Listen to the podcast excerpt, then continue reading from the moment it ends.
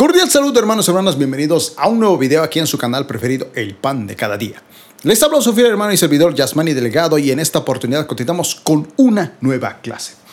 Básicamente estamos en esta sección del contexto histórico, estamos analizando esto de las siete iglesias, ya hemos visto a dos, Esmirna, Éfeso, y ahora vamos a ir con la tercera iglesia. Recuerden que estamos dividiendo esto en seis secciones, mostrando la iglesia, lo que Cristo, cómo, Cristo se describe a cada iglesia, vemos cómo Cristo alaba, hay algo positivo dentro de esta iglesia, también les muestra un problema que había con esta iglesia, les da una solución, les viene una advertencia en caso de que no quieran aceptar la solución y el consejo, y también hay una promesa para los que acepten. Dicho esto, entonces comenzamos. Vamos rápidamente con la iglesia de Pérgamo. Vamos a hacer, como siempre digo, un acercamiento para que se pueda leer un poquito mejor. Bien, entonces, vamos con la iglesia de Pérgamo.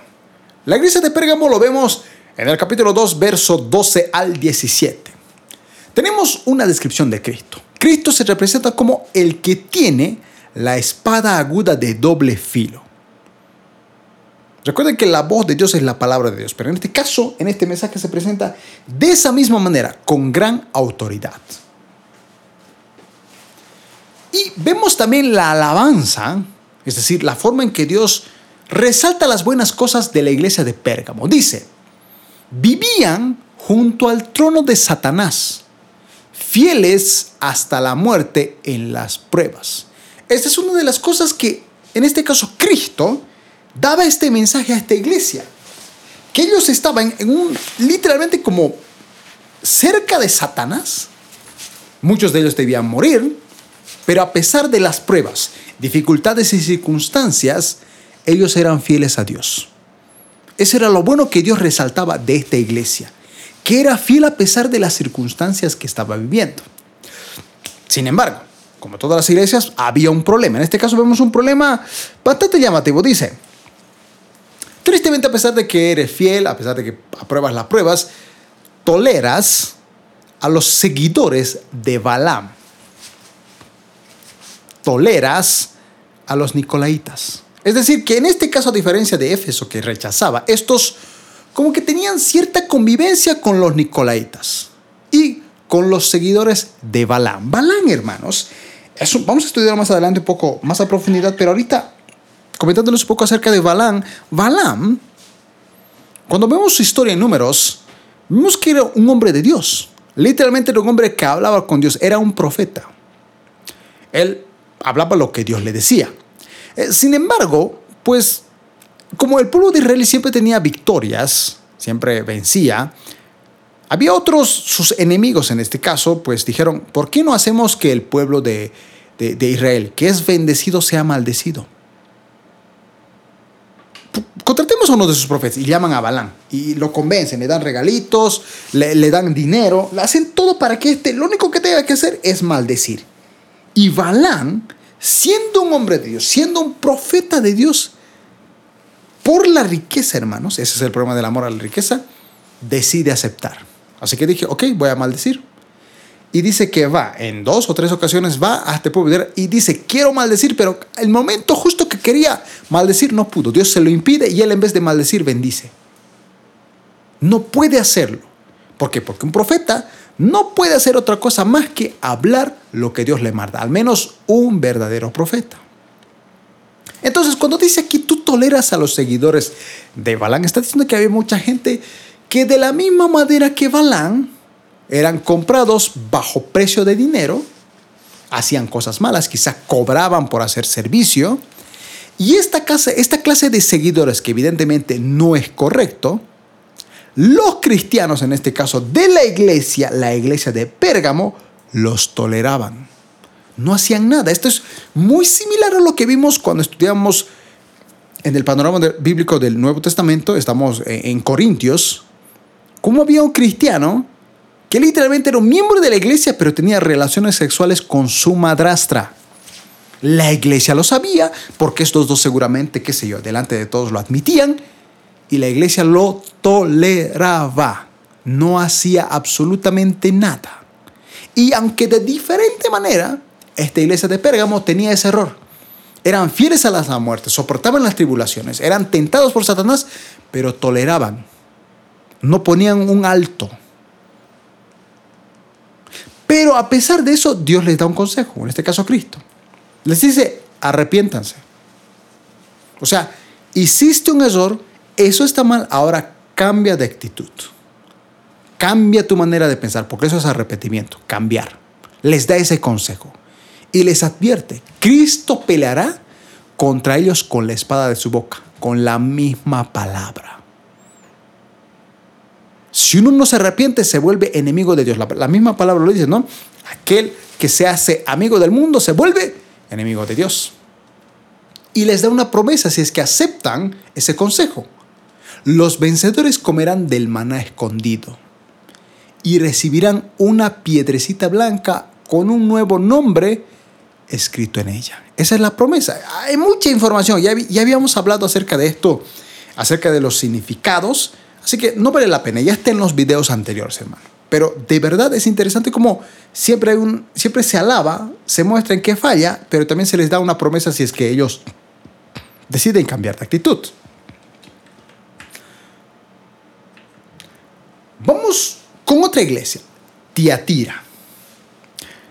Analicemos la iglesia de Tiatira, hermanos.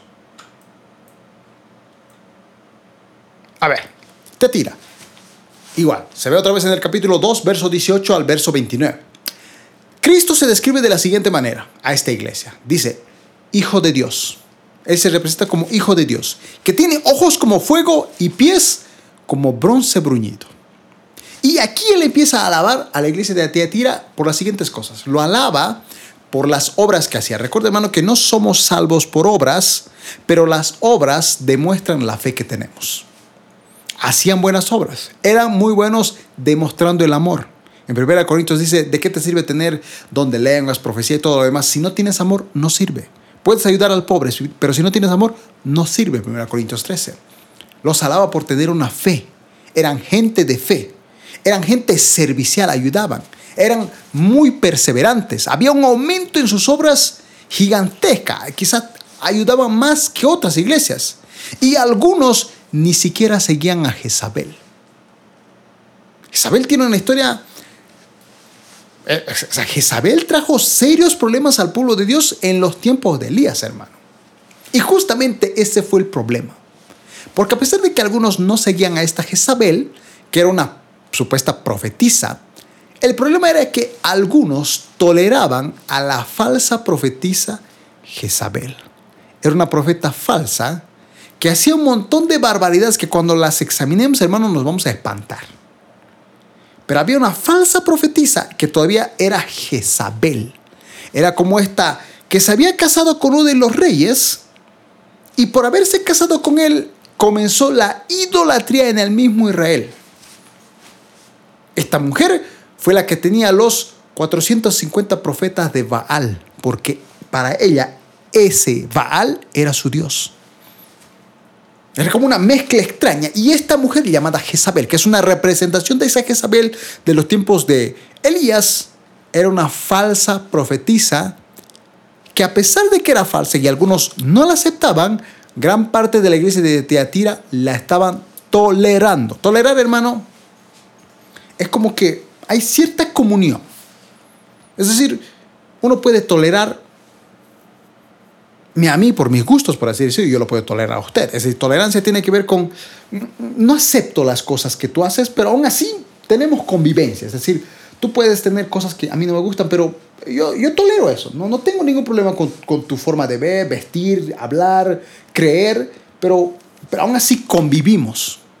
Y Dios está diciendo, no puedes convivir con esa mujer, no la puedes, porque la estás tolerando. No aceptas sus creencias, pero la tienes ahí, en tu iglesia, y la, y la reconoces como profetiza. Y les da una solución ante este problema. Les dice, arrepiéntanse de seguir los caminos de Jezabel, porque a pesar de que la toleraban, estaban siguiendo sus caminos, estaban haciendo lo que ella hacía. Es justo lo que Pablo dijo acerca de este hombre que tenía relaciones sexuales con su madrastra. Él dijo, ya lo entregué a Satanás, sáquenlo del templo. No pueden permitir porque ese está infectando a nuestra iglesia. Hay un momento, hermano, ya, ya, ya lo hablé, pero lo vuelvo a repetir por si acaso para los que no están viendo el panorama del, del, del, del Nuevo Testamento. Llega un punto, hermano, donde nosotros en la iglesia debemos ser firmes en cuanto se trata de la santidad. Nadie es perfecto, evidentemente. La Biblia dice que cualquiera que dice que no ha pecado miente y le hace mentiroso a Dios. Pero todos los días nosotros nos esforzamos por vivir en completa santidad. Y eso es justo lo que este hombre no hacía. Porque uno puede pecar, uno puede fornicar, pongámoslo así, uno puede adulterar. Pero uno también, si es consciente de que cometió un error, se da cuenta que se equivocó, se puede arrepentir. Pero si no hay un arrepentimiento, una, una, muestra de un... Porque el, hay que mostrar frutos dignos de arrepentimiento, como decía Juan, el, Juan el Bautista demuestren frutos dignos de arrepentimiento. Es decir, que aun cuando dices que te arrepientes, tienes que mostrar fruto. En este caso, ese hombre debía haber dejado de estar teniendo relaciones con su madrastra. Evidentemente no lo hacía y seguía viniendo a la misma iglesia donde se requería santidad. Y lo estaban tolerando. No se podía aceptar eso. La advertencia era los seguidores de Jezabel sufrirán grandemente junto con ella. Les decía, todos ustedes que están tolerando van a sufrir. Apártenla, aléjense de sus caminos. Y si hacen eso, les doy una promesa. Los vencedores recibirán autoridad. Fíjense. Si te apartas de Jezabel, recibirás autoridad sobre las naciones y la estrella de la mañana. Hay muchos que dicen que muy posiblemente cuando nosotros gobernemos con Cristo, el mal se ha vencido. Muchos, de acuerdo a nuestras obras, hermano, seremos gobernantes de países, de continentes, de planetas. Posiblemente sí, posiblemente no, pero es interesante que él haya prometido de que si uno se alejaba de Jezabel a esta iglesia, les dijo, recibirán autoridad sobre las naciones y la estrella de la mañana. Continuamos. La iglesia de Sardis. Se describe la iglesia de Sardis, del capítulo 3, verso 1 al 16.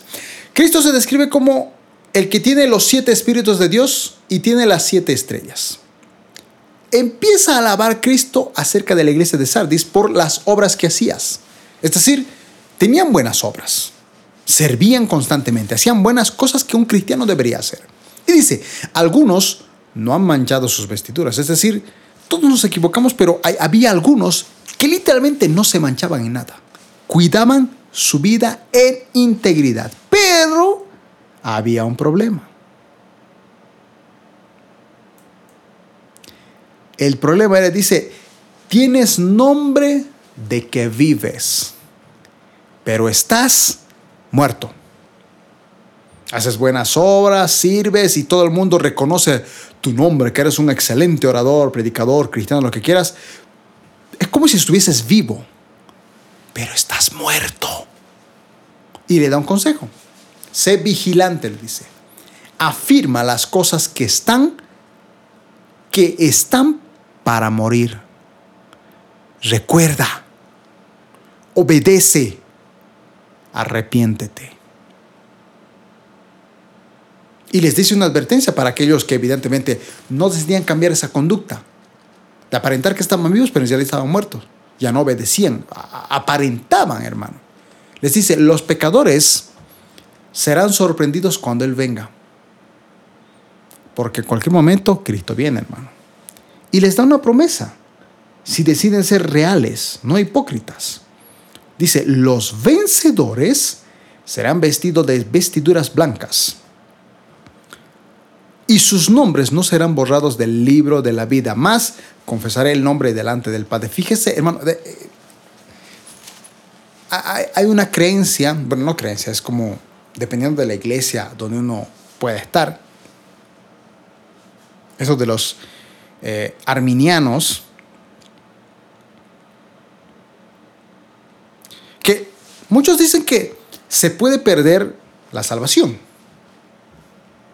Y otros dicen que no, no se pierde la salvación. Es un tema de nunca terminar, hermano. Pero es interesante porque muchos de ellos afirman algo que dice Apocalipsis. Porque en Apocalipsis lo que está escrito es que nuestros nombres que están en el libro de la vida, en el momento que aceptamos a Cristo de corazón, nuestro nombre está en el libro de la vida, podrían ser borrados.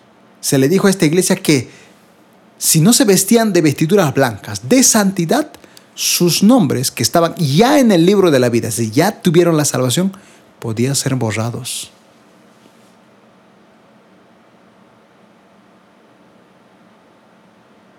Eso es muy interesante. Como le digo, esto tema de que si se pierde, no se pierde la salvación, es de nunca terminar y puede, puede variar. Por ejemplo, los que somos de las... Eh, mejor, mejor no explicaré porque nos podemos tardar y no viene al caso. Simplemente estamos analizando todo esto, las advertencias, los problemas y las alabanzas que Dios le daba, o en este caso Cristo, a las iglesias. Y bueno, ya hemos terminado con Sardis. Vamos a estas últimas dos. Filadelfia.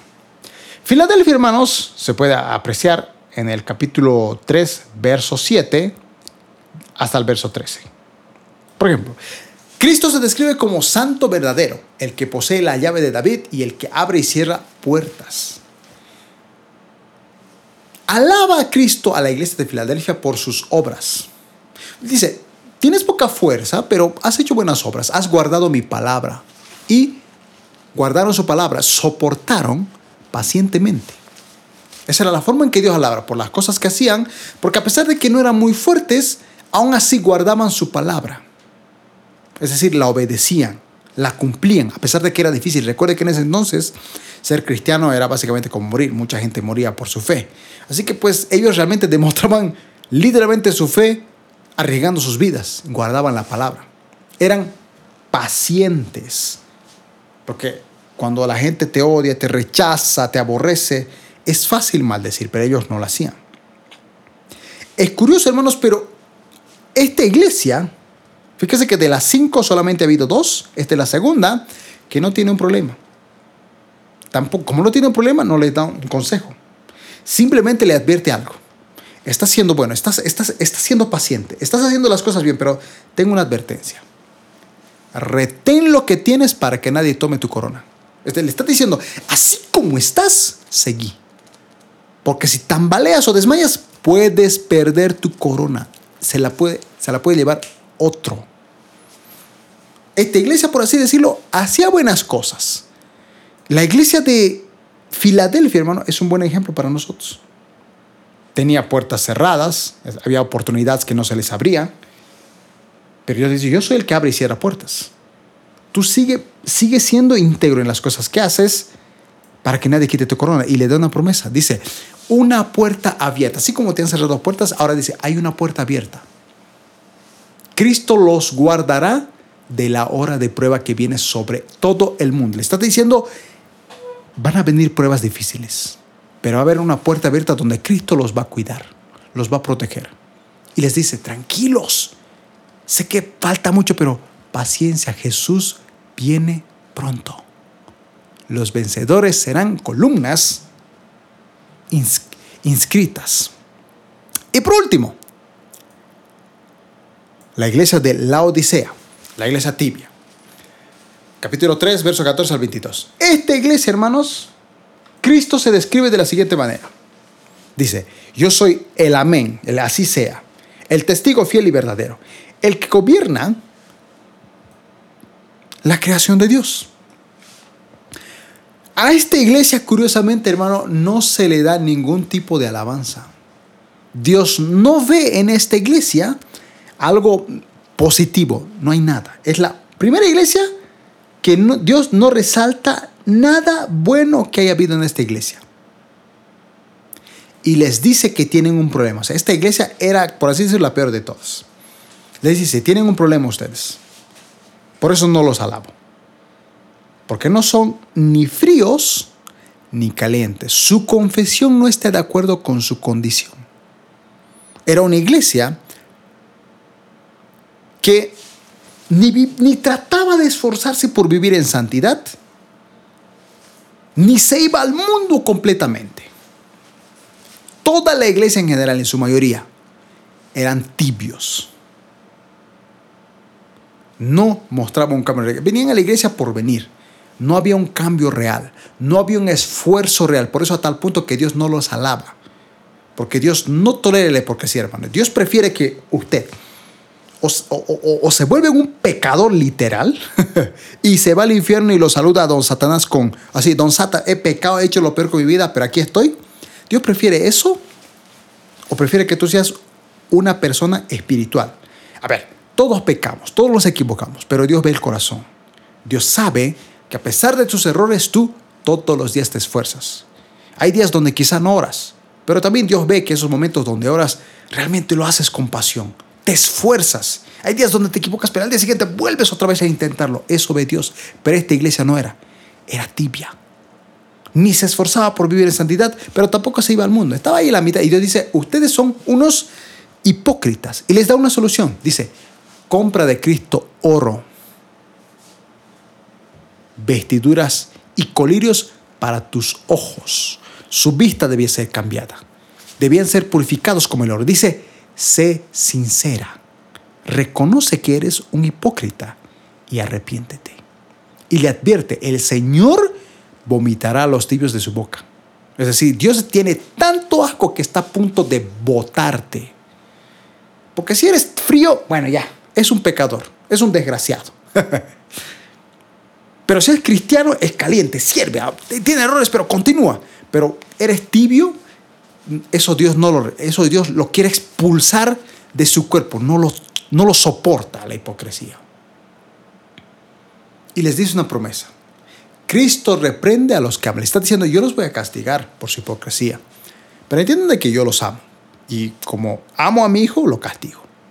Dice, si tú abres la puerta, yo entraré. Abre, no la cierres. Estás aparentando que me aceptas, pero no, en realidad no. Y le dice, los vencedores se sentarán con Cristo en su trono. O sea, le está diciendo, si tú decides abrirte, decides cambiar, vas a sentarte conmigo en mi trono. Y como decía, los que creen que la iglesia en la historia ha pasado por esta etapa, piensa que estamos en esta etapa. La gran tribulación. Pero bueno, evidentemente eso es lo que se cree, hermanos. Como resumen, de estas, perdón, estas siete iglesias, siete mensajes a estas iglesias. Bueno, hemos llegado a la recta final de este video.